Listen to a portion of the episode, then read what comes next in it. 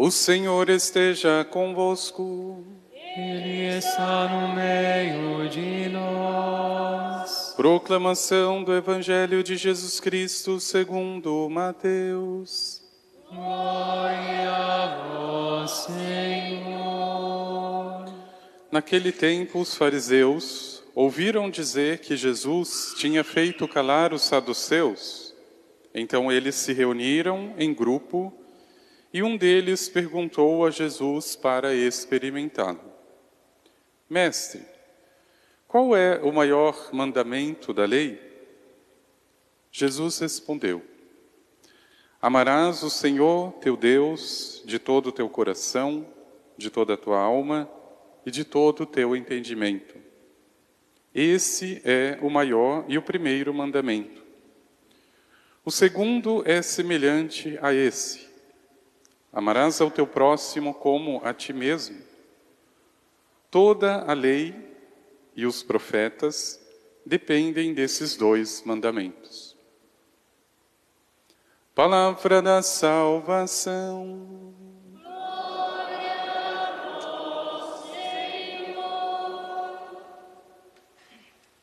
Qual é o maior mandamento da lei?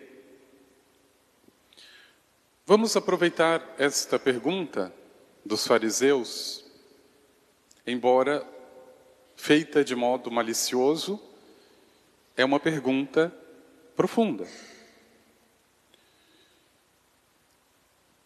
O ser humano sempre se debate em torno daquilo que ele acostumou-se a chamar de amor e geralmente reduzido a um sentimento, a uma circunstância, e muito pior, a um mérito. Ou seja, se ele merece, eu amo, se não merece, deixa para lá. Se eu não estiver enganado, o amor divino não é isso. Não existia mérito na humanidade quando nosso Senhor nos amou. Absolutamente não havia. Então significa que é preciso trilhar outro caminho além da autorreferência em relação ao amor. É impressionante, meu irmão, minha irmã, como uma mesma palavra pode ser tão equivocada como essa: amor. Depende de onde ou de qual ambiente e de qual circunstância, parece que você está falando de coisas extremamente opostas. Veja, você vê um terrorista do Hamas matar uma criança, se você perguntar para ele por que faz isso, é porque eu amo o meu país, ou porque eu amo a minha ideologia.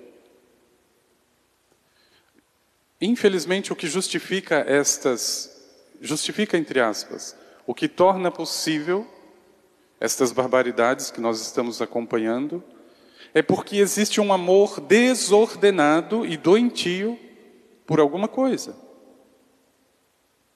Então parece que essa mesma palavra vai sendo, dependendo do, da circunstância, do ambiente, da época, da pessoa, coisas absolutamente diferentes. E é por isso que eu preciso de referência. Para quem é cristão, a referência para a compreensão do amor é nosso Senhor Jesus Cristo. Veja, o que significa, meu irmão, minha irmã, que não é possível amar a partir de si mesmo. É absolutamente impossível. Eu diria que talvez o maior inimigo do verdadeiro amor cristão é a autorreferência. É a pessoa voltada para si e a partir de si mesma julgar estar amando os outros. Então é claro que essa pessoa vai chegar a essa conclusão: eu amo a Deus. Mas qual é a tua referência de amor? Sou eu.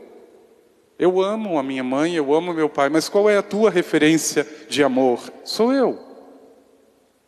Então tenha certeza que pode ser amor de fato, mas é um amor minimamente, para não dizer outra coisa, desordenado.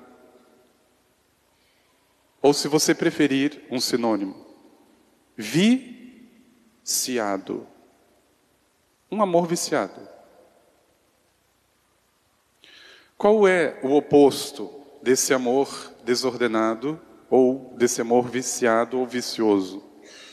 O amor virtuoso. O que nosso Senhor responde para os fariseus é nessa direção. Não é simplesmente autorreferencial. Perceba que bonito como, por direito, ele poderia exigir o amor exclusivo. Por direito. O único que tem mérito para isso, o único de ser amado por si mesmo é Deus.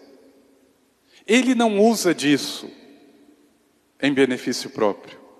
Ele não diz ali, não responde à pergunta dizendo simplesmente ame a Deus e pronto. Não é autorreferente. E aqui o ser humano precisaria aprender com nosso Senhor.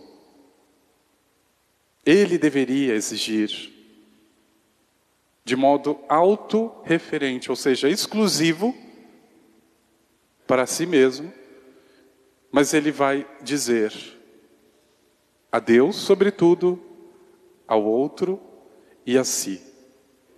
Veja a dimensão e a ordenação do amor divino, onde todos, sem exceção, serão julgados.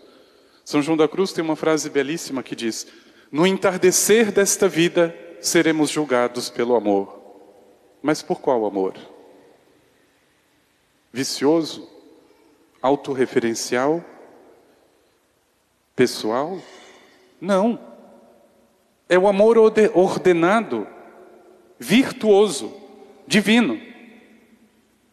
De modo, meu irmão, minha irmã, que a imagem belíssima do purgatório ou da purgação do ser humano é exatamente isso. É o encontro do amor vicioso dessa vida com o amor virtuoso ou divino. E ali não tem jeito.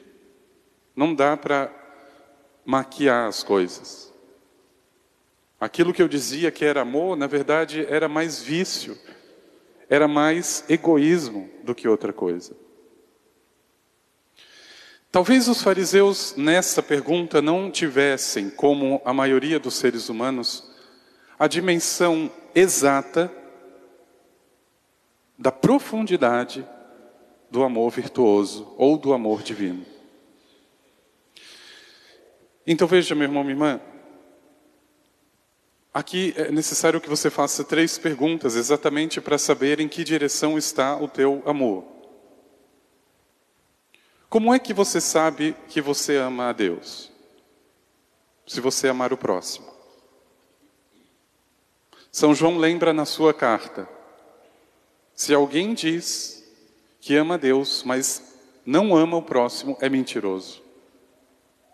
Se ele ama, se ele não ama quem está vendo, não pode amar a Deus que ele não vê. É mentiroso. Eu sei que amo a Deus, quando eu sou capaz de amar alguém. Mas aqui vem uma outra pergunta que na verdade é uma consequência. Como é que você sabe que ama alguém de verdade? Quando você ama a si mesmo. Veja que interessante. Mas aqui, meu irmão e irmã, é um erro comum do ser humano no caminho de ordenar o seu amor colocar primeiro o amor a si mesmo antes do amor ao próximo. É um erro comum. Então veja, existem pessoas que, por exemplo, passam por alguma situação extrema onde ela precisa se dedicar ao máximo para alguém, sei lá, alguém está doente. Não tem como você delegar isso, é você ou você mesmo. Mas isso chega no limite do ser humano. Não é fácil. Quem cuida de alguém que está doente sabe o limite. É uma dificuldade. E um belo dia a pessoa acorda, achando que está no amor, e diz: Agora eu vou pensar em mim mesmo. Agora eu vou amar a mim mesmo. Não, meu irmão. Você só vai conseguir amar você se você amar o outro em primeiro lugar. Veja, é exatamente o oposto, e por isso aqui essa palavra amor desordenado é próprio para o mundo que diz amar. Porque perceba, as leis que colocam de algum modo, ou que atentam, digamos, ao princípio sagrado da vida, da dignidade das pessoas, são formas deturpadas, confusas, desordenadas do amor humano. Ah, eu, eu vou praticar a eutanásia porque, coitadinha da minha mãe, já não está nem inconsciente, já está vegetando, então é melhor antecipar as coisas. Só que veja, meu irmão, minha irmã, aqui existe um grande problema. Aquele que não consegue pensar no outro, dificilmente consegue pensar em si mesmo. Porque eu fico imaginando, por exemplo, eu não sei como você chegou aqui, mas eu acredito que foi com as suas próprias pernas. E quando você não puder mais vir? Por exemplo, eu cuido da minha mãe duas vezes por semana em Cajamar. Eu notei que a minha mãe não estava bem quando eu cheguei em casa e ela não disse absolutamente nada. Porque você poderia decorar. Toda vez que eu abria aquele portão, a pergunta dela era a mesma: Você está bem? Você já comeu alguma coisa? Essas duas perguntas eram sagradas. A minha mãe nunca mais perguntou isso. Ela não está bem. Ela sempre amou em primeiro lugar o outro. E se ela agora não consegue mais amar, não é por vontade própria. Ela já não tem domínio da própria cognição. Então, veja, meu irmão, minha irmã, esse erro estratégico de se colocar, de se dar um direito que na verdade não se tem do ponto de vista cristão, de amar a si mesmo e depois, se sobrar alguma coisa, amar o próximo. É amor desordenado. Porque é claro que o mundo vai justificar isso. Então, não, seja feliz, pense em você, Vá curtir a sua vida e assim por diante. Mas você sabe que no fundo, no fundo, existe uma pergunta fundamental. E aqui não é questão de interesse. E eu já pensei nisso muitas vezes. Quando eu estiver no lugar da minha mãe, quem é que vai cuidar de mim? Não sei. Alguém vai cuidar. E eu espero que essa pessoa pense primeiro no outro e não em si mesma. Mas veja, meu irmão, minha irmã, para que se chegue a essa maturidade que tanto falta neste mundo que nós estamos, da pessoa esvaziar-se de si mesma, ela sabe que só existe um lugar no barco então ela prefere morrer afogada porque dá o lugar para o outro, para que ela chegue nessa maturidade. Ela já bebeu muito do amor divino, muito, porque é impossível isso para o ser humano. Instintivamente, entre eu e o outro, eu prefiro a minha vida. Veja, São Maximiliano Maria Kolbe, durante o Holocausto, essa terrível página da história, percebeu que na fila de execução existia um pai de família, porque ele conhecia. E desrespeitando todos os protocolos nazistas, São Maximiliano vai até o guarda que já estava preparado para matar o pai de família e diz: Por favor, eu gostaria de morrer no lugar deste homem. Estranhamente, aquele homem obedece e mata o santo no lugar do pai de família. Porque, na verdade, o amor não tem muito protocolo. O amor geralmente prefere a vida do outro. Pode parecer loucura, pode se chamar suicídio, mas na cruz eu enxergo o amor, não suicídio. Nosso Senhor não subiu ali porque não acreditava mais na vida. Ele sobe ali porque ele tem vida para dar. Meu irmão, minha irmã, e por isso que na oração inicial se pede com tanta propriedade a fé, a esperança e a caridade, exatamente porque amor virtuoso vem de virtude. Amor vicioso vem de vício. E é claro que as virtudes teologais sempre serão esse referente quando eu estou falando de Deus e quando eu estou falando do próximo.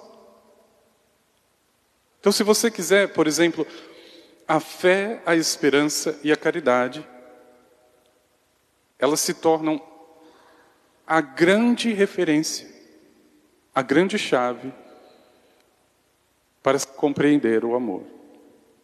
A grande chave.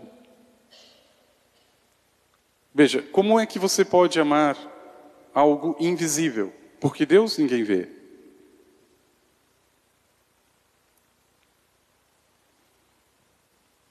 Através da fé. Sem fé é impossível agradar a Deus. É impossível amar a Deus. Então veja, o olhar do ser humano, o amor do ser humano geralmente está no que ele enxerga. É muito mais fácil. Parece que o amor humano é instintivo ou, na verdade, ele é natural para algumas pessoas e ele se torna uma coisa abjeta, ou a pessoa muitas vezes tem repulsa por outras pessoas. Uma verdadeira repulsa.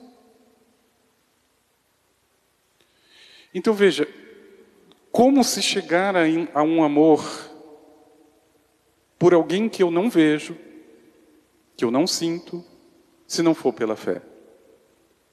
É claro que a fé é a maneira própria de ordenar o amor a Deus que eu não vejo.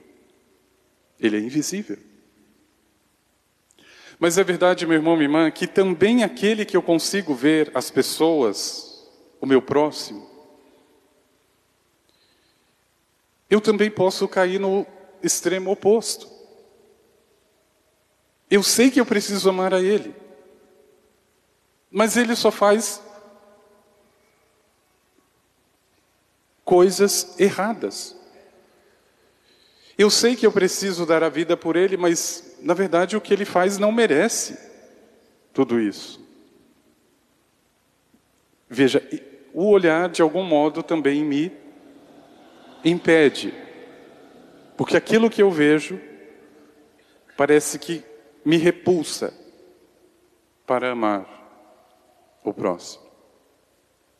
E aqui você precisa da esperança. Ou seja, o que você está vendo talvez não seja convidativo para amar o outro. É uma pessoa rabugenta, uma pessoa que reclama, uma pessoa que não agradece.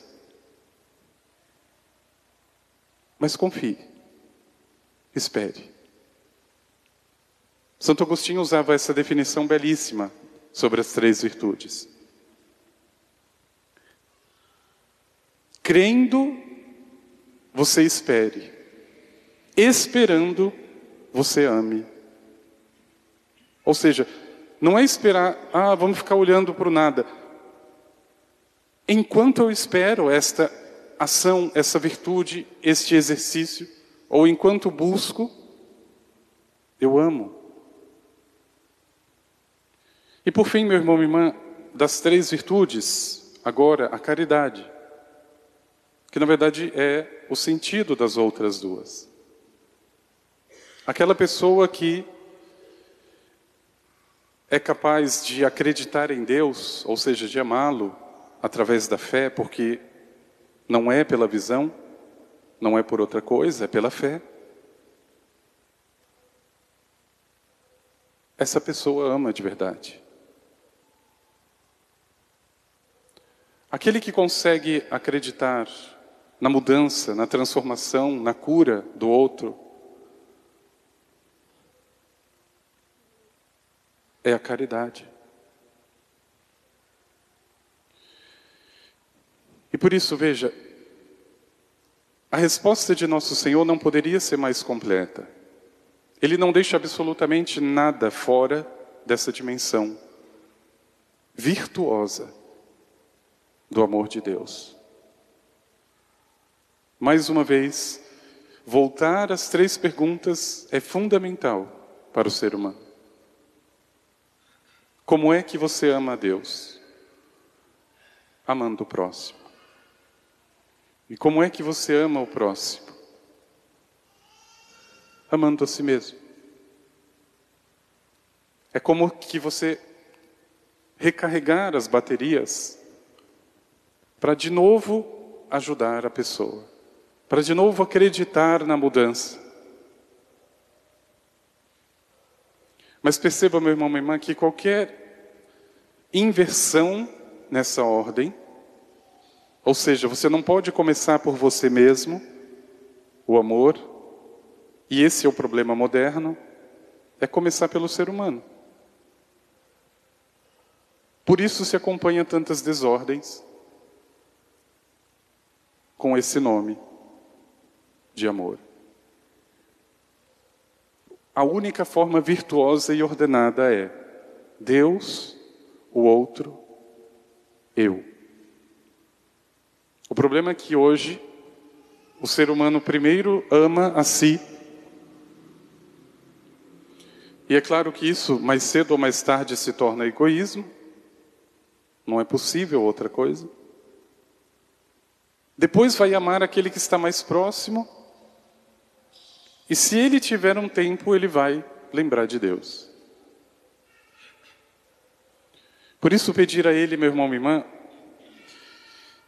e, na verdade, pedir de modo especial a nossa mãe Maria Santíssima. Hoje nós vamos viver a coroação, fazer a coroação de Nossa Senhora. Pedir a ela um amor ordenado, ou seja, virtuoso, orientado por aquilo que deve em primeiro, segundo e terceiro lugar. É impressionante, veja, como na sua gravidez, quando parecia que ali existiam só os seus direitos, Nossa Senhora vai mais do que nunca servir o próximo. Não, agora é só esperar de molho aqui. Eu já sou a mãe do, do Filho de Deus, então.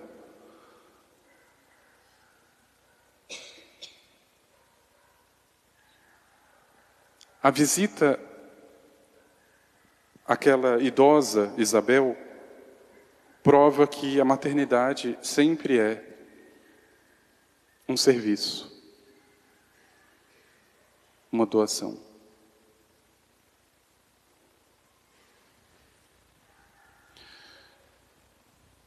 É impressionante como essa característica ela está muito mais, diria, nas mulheres do que nos homens. Isso não é porque nós sejamos maus, mas o homem é mais razão do que coração. A mulher tem muito mais facilidade de pensar primeiro no outro do que o homem. Porque o homem sempre tem uma função, digamos, racional. E se você racionalmente procura conduzir a tua vida, é claro que você vai pensar em si mesmo.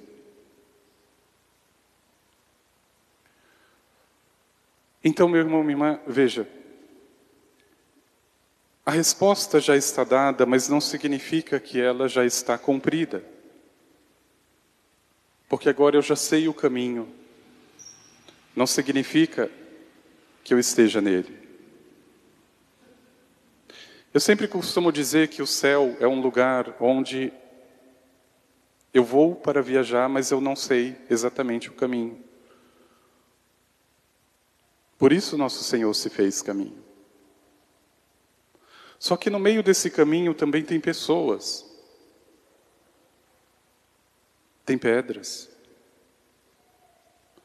tem aqueles que vão dizer: olha, não passe por esta cidade porque ali fica mais longe a viagem.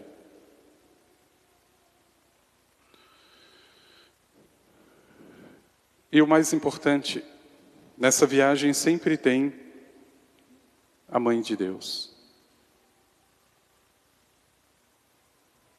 Aquela que consegue tornar a cruz possível. Se eu puder, eu levo o menos possível a minha cruz. Mas Nossa Senhora tem um jeito especial de adornar o sofrimento.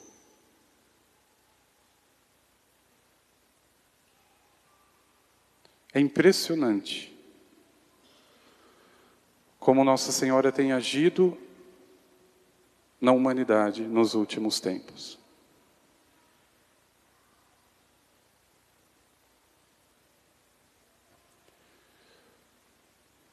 E eu não sei se você está tão atento, meu irmão, minha irmã. Mas o demônio também está jogando sujo, eu diria até como nunca, nesses últimos dias. Eu tenho visto coisas que eu não consigo explicar racionalmente. Sabe aquele jogo que ele já não tem nada a perder, então ele vai para cima, é tudo ou nada? É isso que ele está fazendo. E o pior que as presas mais fáceis são as famílias desordenadas. Aquelas que estão autocentradas, que só amam do portão para dentro e olhe lá. Essas serão as primeiras vítimas. Porque ali o demônio, na verdade, já está em casa.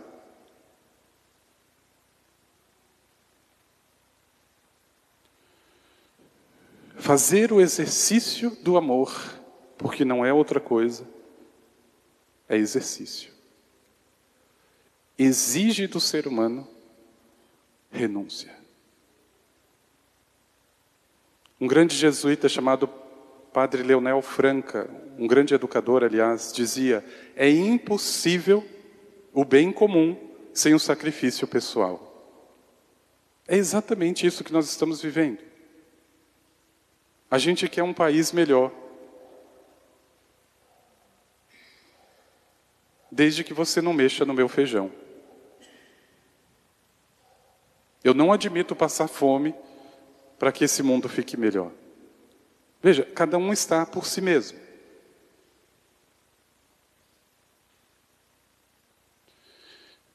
Meu irmão, minha irmã, respeitando a ordem dada por nosso Senhor, Tenha certeza que o amor digno desse nome será sempre virtuoso. Louvado seja nosso Deus se você consegue enxergar o tipo de amor que te move. Bendito seja Deus se você for honesto bastante para admitir no meio das tentativas, algum vício no meio de tudo isso. Porque é claro que você procura amar, mas pode ser amor vicioso. Amo meu pai, amo minha mãe, amo meu filho. Veja, mas me dou o direito de não amar alguém. Isso já é vício.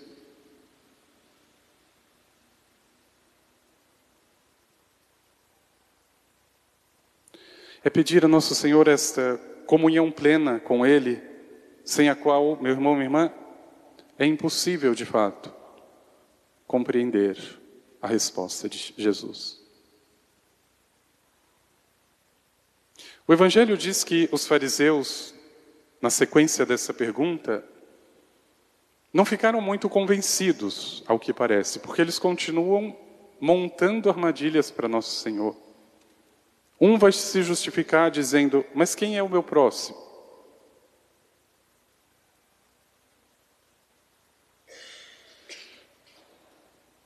Que não seja esse o teu caso, mas que te baste por hora, meu irmão, minha irmã, essa resposta que para mim, na verdade, é muito clara de nosso Senhor. O primeiro mandamento, ou o maior, amai a Deus sobre tudo. Mas não é só isso. O segundo mandamento completa, ilumina o primeiro. E dentro do segundo estou, aliás, está o outro e eu mesmo. Pelo Espírito Santo, pela graça de Deus, o ser humano pode amar. Mas não se iluda que isso seja instintivo.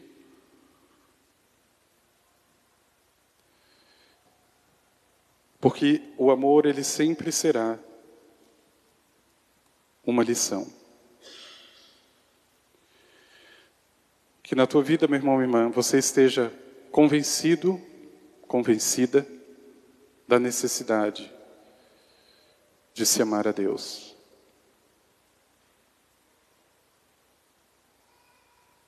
Tudo o que vem depois disso merece o nome de amor. Vamos pedir ao Senhor.